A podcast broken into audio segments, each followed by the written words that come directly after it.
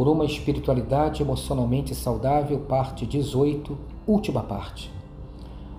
Quero lhes propor uma regra de vida, um conjunto de práticas espirituais que lhe ajudarão a ordenar a sua vida, colocando o amor de Cristo antes e acima de tudo, para que haja o desenvolvimento de uma espiritualidade emocionalmente saudável.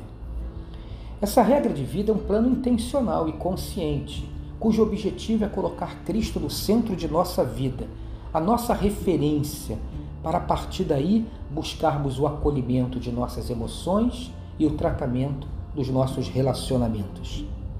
É um crescimento de qualidade, de saúde, de significado de nossa vida.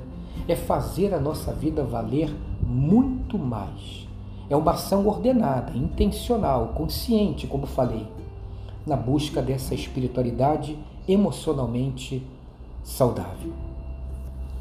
Entenda uma coisa: não é possível crescer espiritualmente de forma natural, sem uma intenção, sem uma busca, não conseguiríamos chegar a lugar algum. Então vamos à proposta dessa regra de vida nesse último encontro de uma espiritualidade emocionalmente saudável. 1. Um, oração. Você precisa cuidar do seu momento a sós com Deus e precisa fazer isso de uma forma programada, consciente, diária, imprescindível. Dentro desse momento a sós com Deus, há um espaço para a Bíblia. A palavra de Deus é o nosso alimento diário. Ler pelo menos um capítulo por dia, meditando, absorvendo o texto, parando em alguns versículos que falarão muito ao seu coração. Colocar-se em silêncio e a sós. O silêncio nos desnuda e nos capacita a ouvir aquilo que precisamos realmente ouvir e a falar o que é necessário. Nos dedicarmos à contemplação, à adoração, a um mergulho do espírito.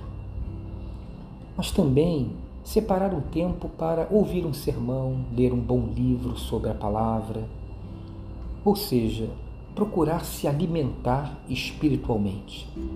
Esse é o momento de oração e de meditação na Bíblia, um momento a sós com Deus. Segunda coisa é o descanso.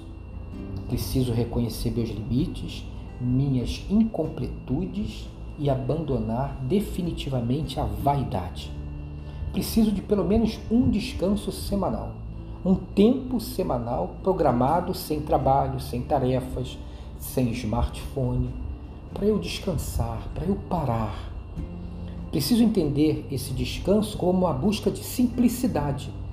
A gente acumula muitas preocupações, tarefas e coisas para encher de sentido nossa vida que na verdade se esvazia com elas. Porque isso tudo, toda essa correria, muitas vezes só está nos frustrando e nos cansando. Descanso como um tempo para brincadeira, para recreação, para curtir a vida, para buscar uma atividade leve, sem propósito algum, prazerosa, saudável, algo que você se veja fazendo, que lhe inspire e lhe renove. O terceiro campo é do trabalho das atividades. O que eu faço e como eu ordeno as minhas prioridades dizem muito de quem eu sou. Preciso entender o, o espaço do serviço e da missão. Que paixões, talentos e recursos de Deus eu disponho na minha vida para servir ao Senhor, servir ao próximo e infundir vida. Eu preciso encontrar o meu espaço dentro dessa perspectiva de serviço e missão. Eu preciso me sentir pertencente a um todo, parte de um processo, canal da graça de Deus, agente de Deus. Eu preciso me ver dentro desse reino e trabalhando nele. Também cuidado com o corpo.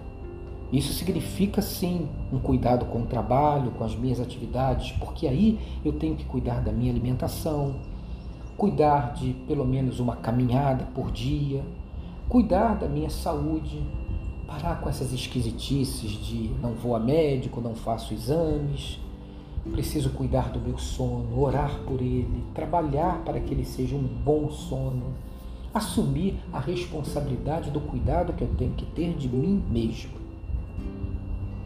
Por fim, nossos relacionamentos, onde tudo acontece de bom ou de ruim, de frutificante ou de frustrante, de vida ou de morte.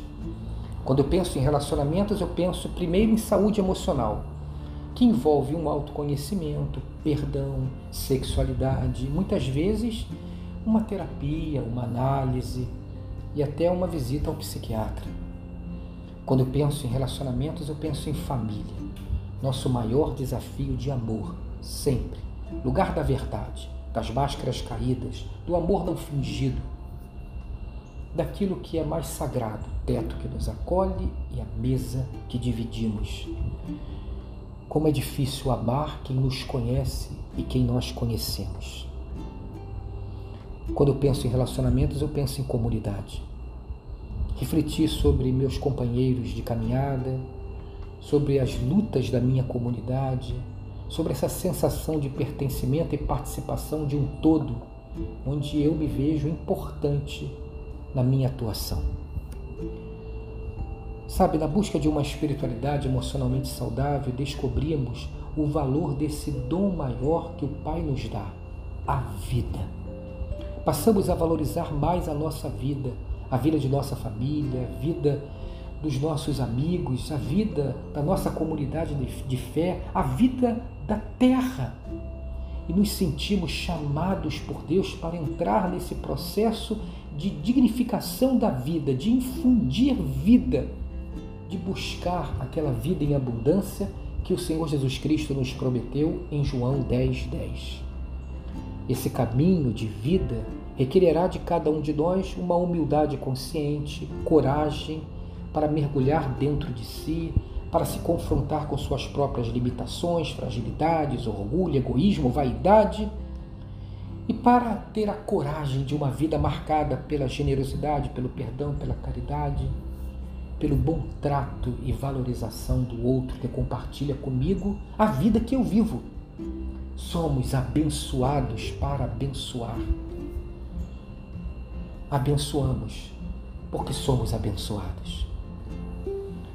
Diz assim a palavra: porém, sobre todas as coisas, sobre todas as coisas, inclusive sobre uma espiritualidade emocionalmente saudável, é preciso estar firmado na fé de Cristo e em Cristo. Ele disse assim em João 15:5: Eu sou a videira, vocês são os ramos. Se alguém pertence a mim e eu e eu pertenço a ele, ele estará em mim e eu estarei nele. Ele dará muito fruto, porque sem mim, sem mim, disse Jesus, vocês não podem fazer coisa alguma. Então, o meu desejo sincero é que você tenha um dia abençoado e abençoador de cultivo de uma espiritualidade emocionalmente saudável.